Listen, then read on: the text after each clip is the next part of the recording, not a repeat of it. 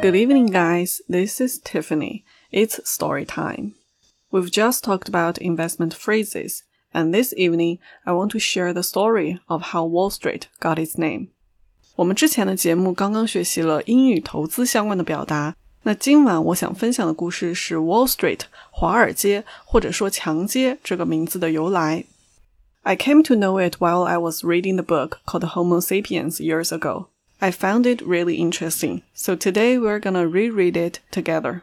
我是在读《人类简史》这本书里知道的这个故事，然后一直觉得这个名字由来很有意思，所以今天内容主要节选自《人类简史》这本书里《The Capitalist Creed》资本主义教条这一章。While VOC operated in the Indian Ocean, the Dutch West Indies Company, or WIC, piled the Atlantic. 这句话里，operate 是运营、运转的意思，pile 是堆起、堆叠，VOC 指的是荷兰东印度公司，而 WIC 是指荷兰的西印度公司。所以这句话的意思是说，荷兰东印度公司在印度洋威风八面的经营的时候，荷兰的西印度公司也蜂拥到了大西洋这一边。In order to control trade on the important Hudson River, WIC built a settlement called New Amsterdam on an island at the river's mouth. In order to 为了做某事，trade 是指贸易，而 settlement 就是殖民地的意思。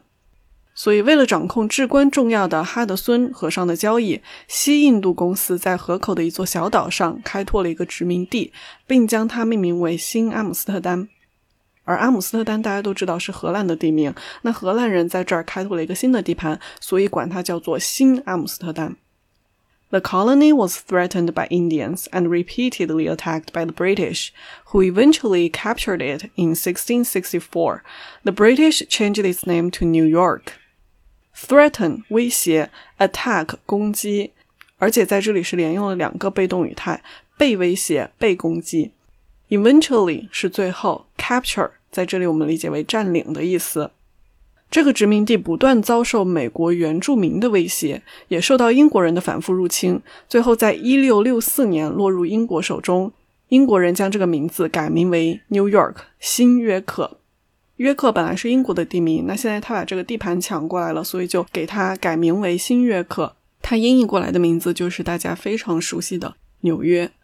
The remains of the wall built by WIC to defend its colony against Indians and British are today paved over by the world's most famous street, Wall Street.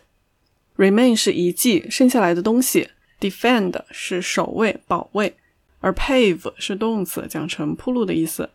当时，西印度公司曾在殖民地筑起一道墙，用来抵御英国人和美国的原住民。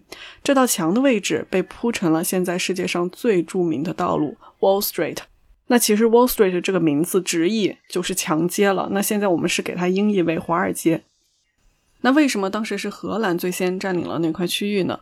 因为当时的荷兰是 Masters of the Ocean Highways，全球的海上霸主。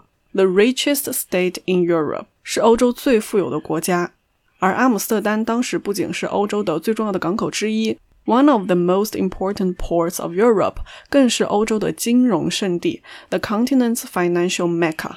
所以可以说，最初占领那里的荷兰人，他们在那儿做的交易、做的贸易，他们所支持、提倡的思想政策，为后来华尔街成为美国乃至全世界最重要的金融中心之一埋下了最初的火种。And funny thing is that I read this story right after I visited New York. I really wish I could read about it earlier. 我是刚去完纽约之后读《人类简史》才读到华尔街这个部分的。其实如果可以提前了解这些背景故事再去参观游览的话，应该会有更深刻的体会。